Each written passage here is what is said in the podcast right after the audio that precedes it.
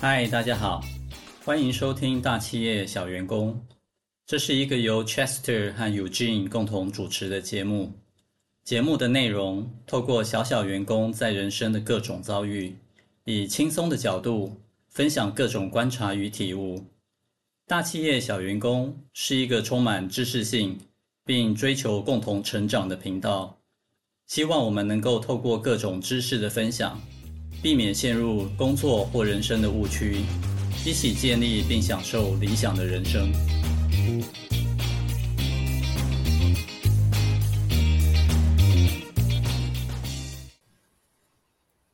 大家好，我是 Chester。大家好，我是 Eugene。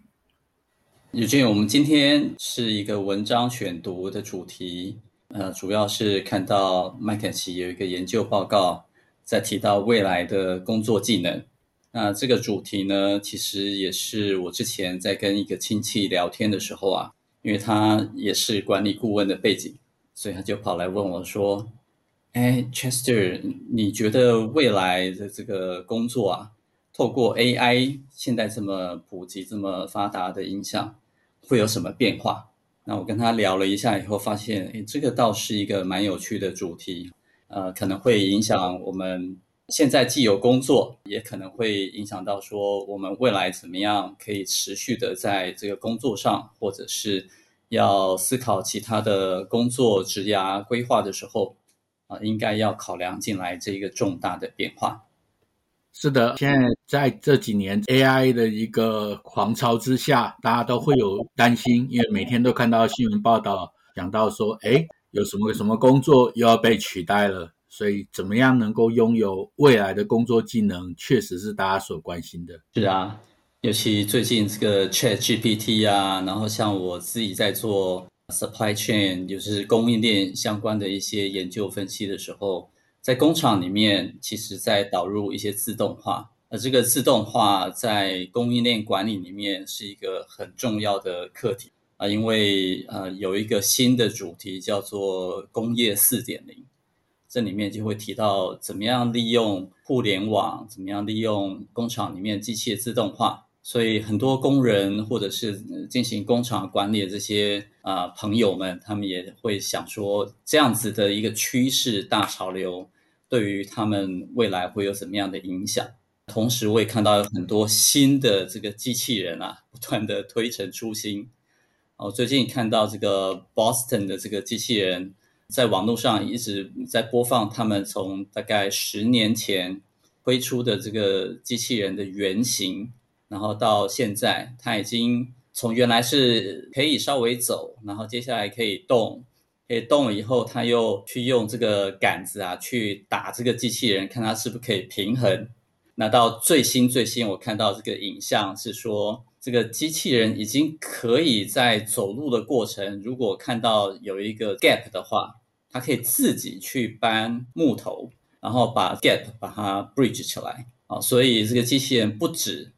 它很自动化，它可以分析它要工作的现况，而且能够找出方法去解决，所以越来越有这个智慧化在机器人的设计之上。那我想说，我们就回到今天这个主题，我为了这个主题有特别去看这个麦肯锡季刊的研究啊。啊，他们针对这一个主题有看到有四个大的方向。那这个四个大的方向是讲说，在未来的工作技能上面需要注意的地方。那这四个呢，个别是认知方面的技能群组、跟人际关系的技能群组、自我领导和数位化这四大类的技能组。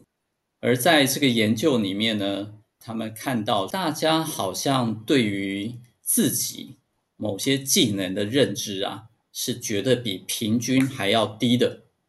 那这个里面啊，他们的研究发现，一般的人啊，或者是有一群人，他们认为他们对于认知的技能里面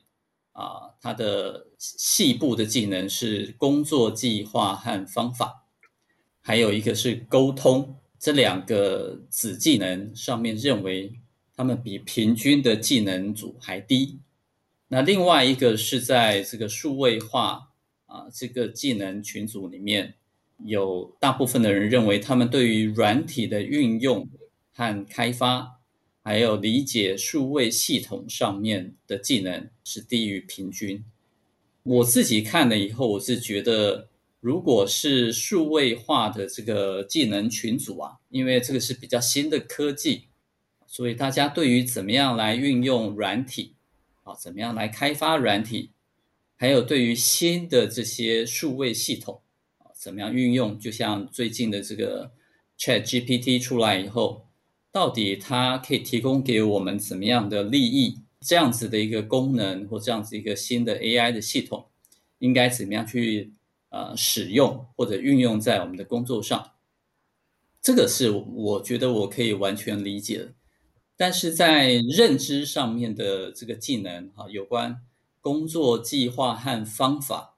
这个部分，我就觉得比较存疑。不知道为什么会有这么一个大家认为这个技能是。比较困难，而且他们不容易去这个增强的部分，有些你觉得呢？呃，其实你说的这篇报告我也看了一下哦，那就说，呃，整体来讲，所有受访者在这十三个技能里面，平均是五十七分。那当然，我们刚刚提到这个数位化项目的这边，哦，软体运用跟开发，它的这个分数是三十九分啊。了解数位系统是四十二分，那是远远低于平均。沟通是五十二分，那工作计划与方法是五十四分，也就是说它是略低于平均。那当然你讲的也没错，这个沟通、工作计划与方法，这不就是平常一直在做？为什么在 AI 时代还会受到冲击呢？我个人觉得啊。因为 AI 时代，所以沟通管道变多元，然后面临的挑战也更多。那就像这几年来讲，我想我们大家面临最大的挑战，第一个在沟通上面，就是远端工作的一个沟通，怎么样见到面的沟通跟远端工作的沟通，怎么样来够能够达到我们想要表达的意思。那至于工作计划与方法，我个人的猜想可能是说，在未来 AI 的时代，可能面临的挑战更多。那怎么样才能够顺应这个更多的挑战，或者说更快速的变化，来去迅速调整，好，来去达成我们想要做的工作？这我个人初步的想法。没，这个倒是蛮合理的哈，就是说，因为这些新的工作的趋势啊，造成我们在。工作或者职场上面有一些很快速的变化啊，就像这过去的两三年啊，不断的有中国跟美国的贸易抗争，所以像我在管理供应链这个部分，就遇到了很多新的挑战，而且是非常立即的要求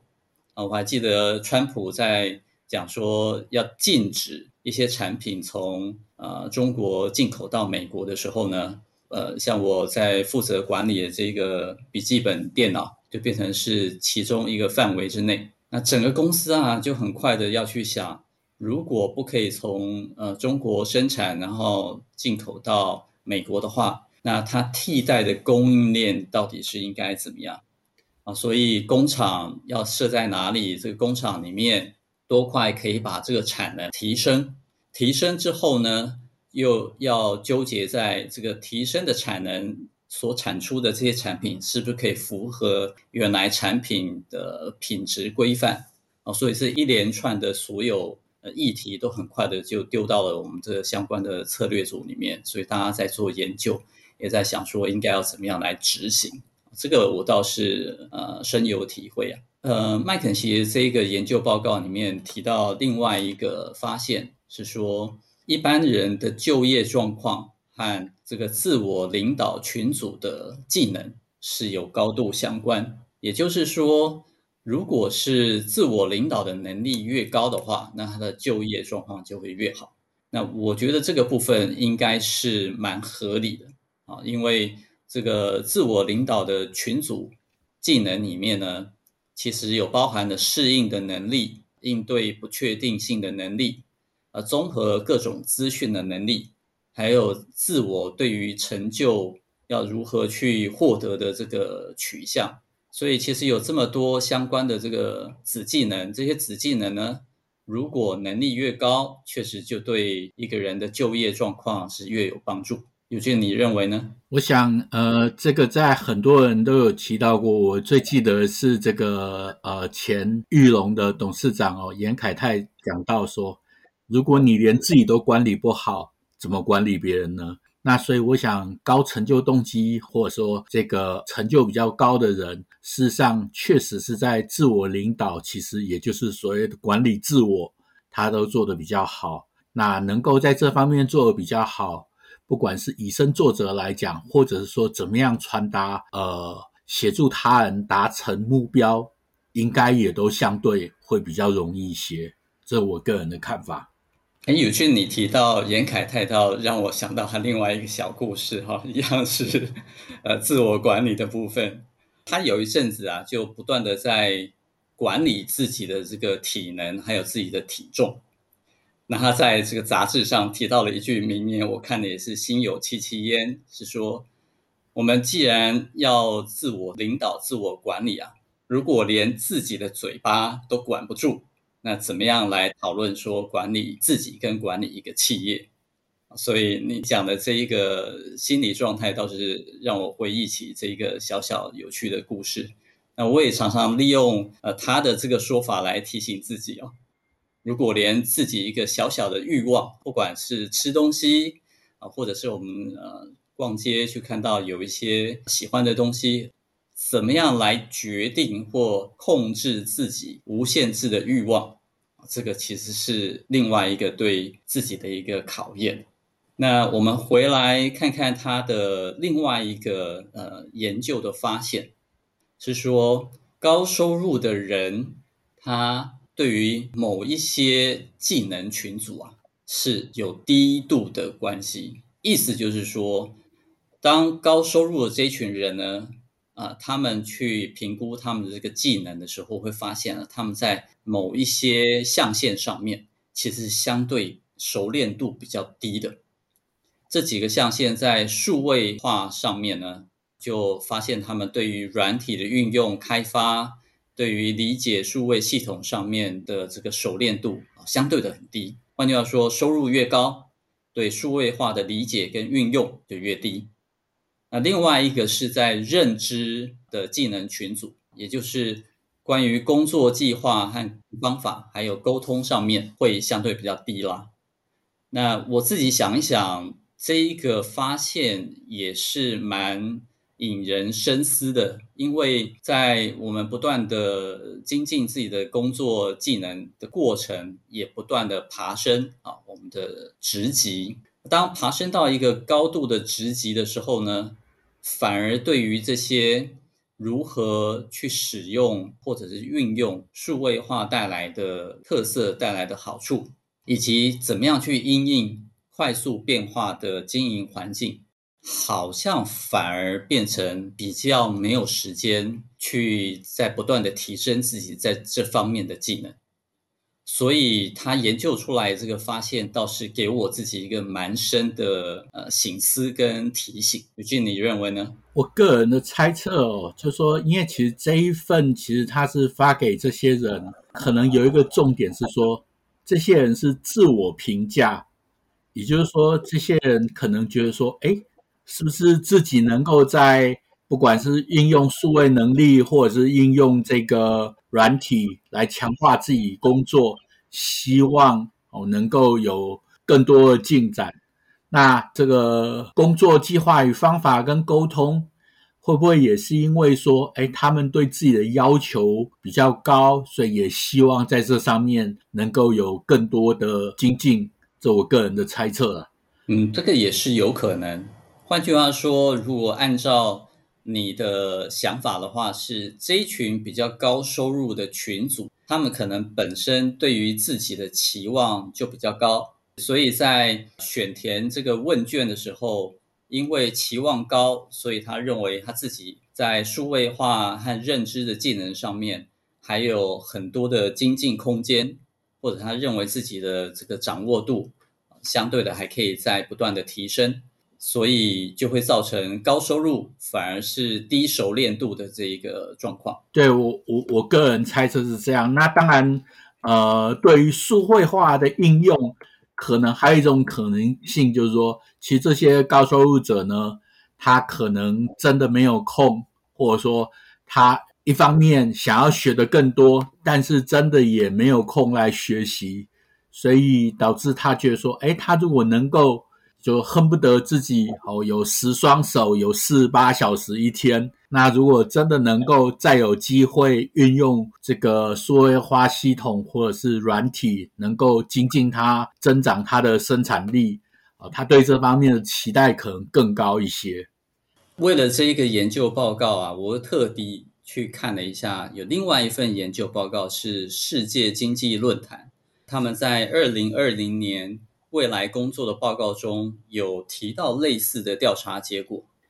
那我特别去比较一下它的前十项比较重要的工作技能里面呢，我觉得可以提出来的技能是叫做积极学习与学习策略。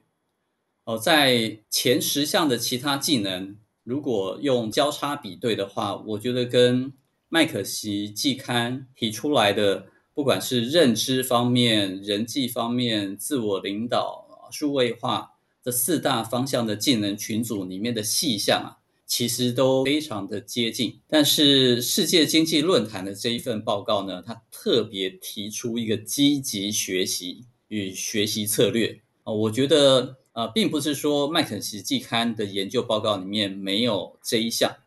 而是这一项在麦肯锡季刊的研究报告里面是一个比较隐晦的描述啊，可能要细想很多细节以后才发现，诶，那我自己应该要如何来理解数位系统啊？怎么样去更精进软体运用与开发这方面的技能？那可能就会归纳到自己应该怎么样去积极的学习，跟拟定适合的呃学习策略。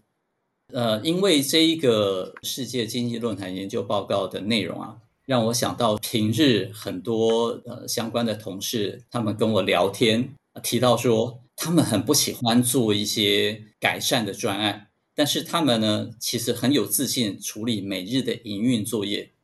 如果在他们工作的主要范围里面是处理这些每日的营运作业，他们相信他们的表现、他们的绩效一定是非常好。但是因为工作里面常常会有一些改变嘛，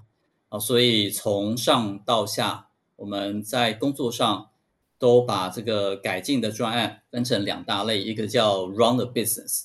一个是 Change the Business。那他们就告诉我说，哎，他们很不喜欢做这种改善专案。啊，从这样子的一个回应，让我想到说，其实做专案可以学到很多东西，但是他们因为不喜欢啊，或者心中有一些抗拒，在无形中可能就少掉很多可以学习的机会。这个是我把这两件事情作为一个联想。Eugene，你的想法是怎么样？其实大致上类似。那我先讲一下，其实。麦肯锡这一份呢，也不是完全没有提到学习啊。那他这个在数位的这个呃公民跟这个数位的呃流畅度 fluency，他提到了数位学习。那另外一个就是说，呃，他在达成任务这一边呢，事实上也提到了怎么样自我发展，怎么样应对不确定性。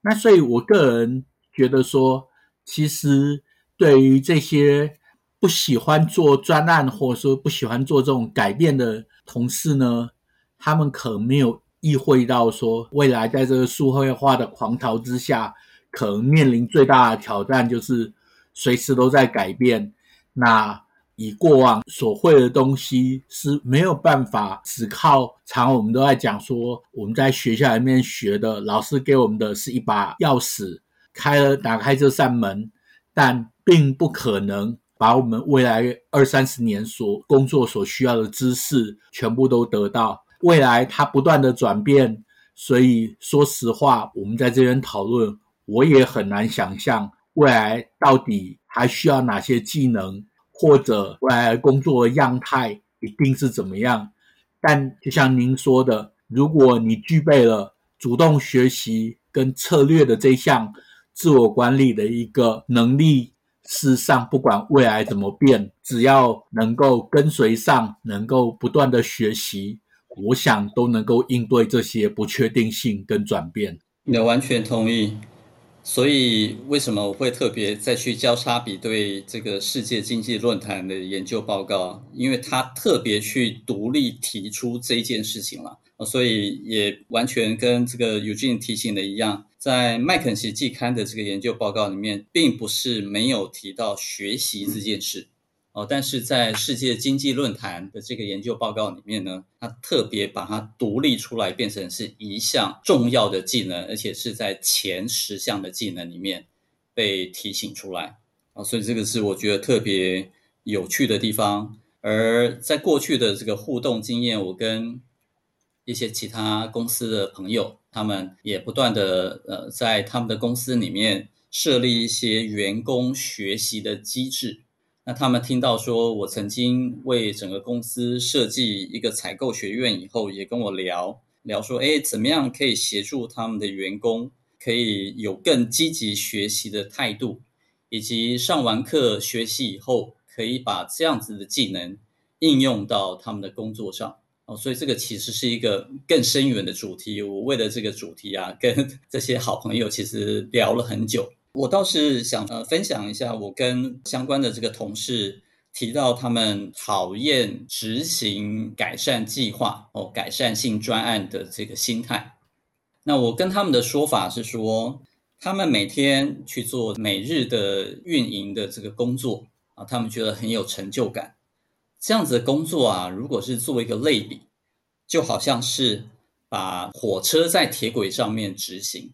那这个什么意思呢？就是说，去处理每天的运营的工作呢，所有的规范啊，所有的人事物，或者是可以预期的一些挑战啊，相对的啊比较稳定，会遇到的挑战也比较可以想象，就好像是火车在铁轨上面走，从台北到高雄，你大概走个十几遍，就好像工作了好几年以后，你就可以预期。可能路上会遇到什么状况，在哪一站应该要呃有人上车，有人下车，甚至是某几站可能人会人潮会比较多，你在这样子运行的过程应该怎么样处理？所以在处理每日的营运上面，这个是火车 在铁轨上面进行。如果是这个改善性的专案，是处理每日的营运，还有怎么样改善的机会啊？我把它比喻成这个是。我们车子啊，或者是轿车在高速公路上面跑，高速公路上面呢，已经不像呃火车在铁轨上面一站一站这么确定。在高速公路上面行进的时候，你还要看一下旁边的来车，那甚至某几个交流道到底要怎么样下去。那有时候路上呢，也遇到路上的一些三宝，你应该怎么样保护自己？所以它的自由度或者是乱度就会再高一点。而如果是来检讨整个公司的营运上面有一些什么重大的改变，可以影响未来的策略方向，这样子的改善专案呢，就有点像是在这个跑山路上面，你连交通号志都没有，那什么时候该下交流道也没有这样子的路或者是路标。所以在做这样子的专案过程，很多事情都要自己去规划啊，该跟哪些人来谈，怎么样来沟通协调不同的意见，甚至有一些很难预期的挑战，应该怎么样一步步来问题解决哦。所以经过我这样子的呃说明跟比喻之后啊，同仁就稍微比较可以接受了。啊，所以我自己是觉得，在执行各种不同的专案的过程，其实给我不少的磨练跟成长的机会。那不管是在专业知识上面，在人际沟通上面，或者是在专案的进度和结果的表达上面都有非常长足的进步跟成长。尤金，你觉得呢？我觉得这些呢，啊、呃，一则你讲没有错，就是说一则是心态的问题，一则是习惯的问题哦。这个就讲到我们共同的背景，在顾问公司工作的时候，我们可能因为大部分都是专案形态，都是改善的形态，所以更能够接受。也就是说，说实话，如果都没有专案，没有改善，那需要顾问做什么呢？所以这个从一开始的出发点就不一样，但不代表说在公司里面这些人他就不能扮演这样的角色，而是他怎么样能够感受到，哎，自己也要能够习惯改变。那我就觉得可能有一句话，呃，我入行不久的时候，呃，一个同事跟我说的，哎，到底顾问在做什么？他说，顾问就是相信。凡事都有更好的方法，都有更好的做法能够达成。那也就是说，如果在公司里面这些同事能够永远一直想着，诶，不要只是以今天的成就，或是以今天的做事方法，像很多人一直都会强调 SOP，SOP 是不是不能改变的呢？SOP 应该要与时俱进，因为你的工作环境。你面临的挑战，你的客户、你的供应商，乃至你的公司内部的员工，都已经在改变。所以 SOP 在适当的期间，它应该被遵从，但事实上，它也要在适当的期间随时做调整。那我想，对于这些在公司内工作比较习惯我们讲的 business as usual 的同事，也要常常有这个习惯来去想想，今天我们觉得做的最好、最有效率的方法，是不是还是一样，还是有挑战或改变的空间？这我个人的想法。那完全同意。对于今天的这个主题，未来的技能啊，我看了这两份报告以后，还有跟友俊的对谈。我自己的感觉是，我们应该要透过不断的学习，那去了解新的技术跟新的趋势，然后去保持个人在知识上、在技术上的一个竞争力。那要有这样子一个不断学习的心态，才能培养出不易被取代的核心技能。这样子，我们才比较容易在这个职场上可以长长久久。不管是自己当老板，或者是在企业里面来执行自己的业务。那尤俊在整个主题上面有没有什么一两句主要的观察或者提醒给大家当做一个结论？我想应该就是应对改变，哦，永远学习，大概是这样吧。呃，从这两份报告里面，尤其经过交叉比对。这个学习感觉上是一个呃非常重要的一个技能啊，这个技能一旦心态有了，有这个技能去学习，不管是认知上面的问题解决，或者是沟通，或者是我们说的这个呃工作的规划啊，一直到数位化上面的一些议题，都会更能够事半功倍。所以，learn, unlearn, and relearn。这个是我对今天这个主题最后的结论，也跟大家分享的一个心得。那我们今天的呃讨论就到这边，希望大家喜欢今日的讨论内容。感谢您的收听，我们下一集再相会。好，谢谢大家。